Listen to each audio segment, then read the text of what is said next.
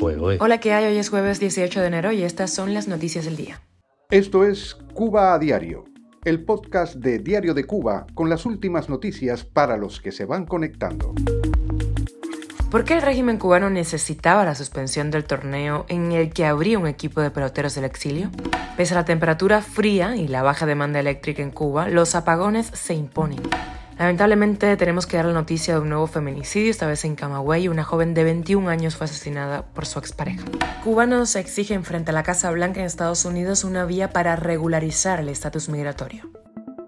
Esto es Cuba a Diario, el podcast noticioso de Diario de Cuba.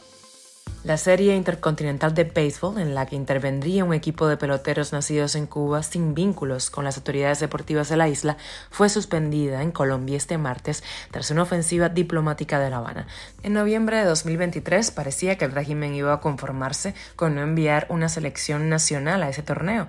La Federación Cubana de Béisbol no podía enviar equipo a una competencia en la que participaba otro de una federación independiente cuya existencia pone en tela de juicio los términos pelota libre y pelota esclava, acuñados por Fidel Castro. Pero ahora demostraron que no podían permitir solo la presencia de ese equipo cubano de Miami en el torneo.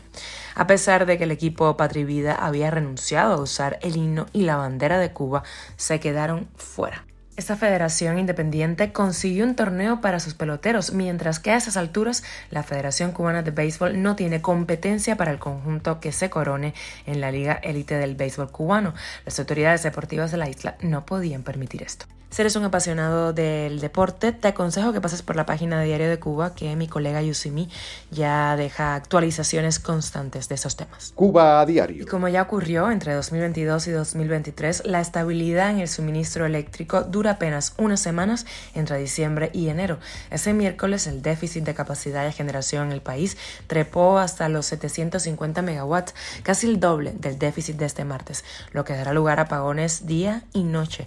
Según la nota oficial, de la Estatal Unión Eléctrica, falta combustible para las centrales de la generación distribuida y en la generación fue el del Mariel.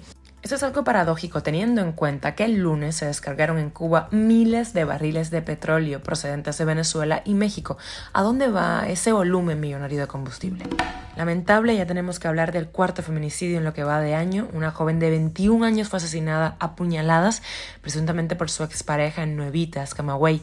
Talía Labañido Figueredo se había separado de su agresor hace unos meses y era madre de una niña pequeña. El año pasado, Cuba fue el país de América Latina que más creció en cifras de feminicidios. Cuba a diario. Y ayer decenas de cubanos se reunieron frente a la Casa Blanca para pedir una vía para regularizar su estatus legal en el país. Buscan que los portadores del documento I-220A tengan opciones para obtener la residencia permanente. También condenaron al régimen de La Habana y pidieron la liberación de los presos políticos en la isla. Esto es Cuba a Diario, el podcast noticioso de Diario de Cuba, dirigido por Wendy Lascano y producido por Raiza Fernández. Gracias por informarte con nosotros en Cuba diario por elegirnos cada día. Te recuerdo que estamos contigo de lunes a viernes en Spotify, Apple Podcast, Google Podcast, Telegram y también nos puedes seguir en redes sociales. Yo soy Wendy Lascano y te mando un beso enorme.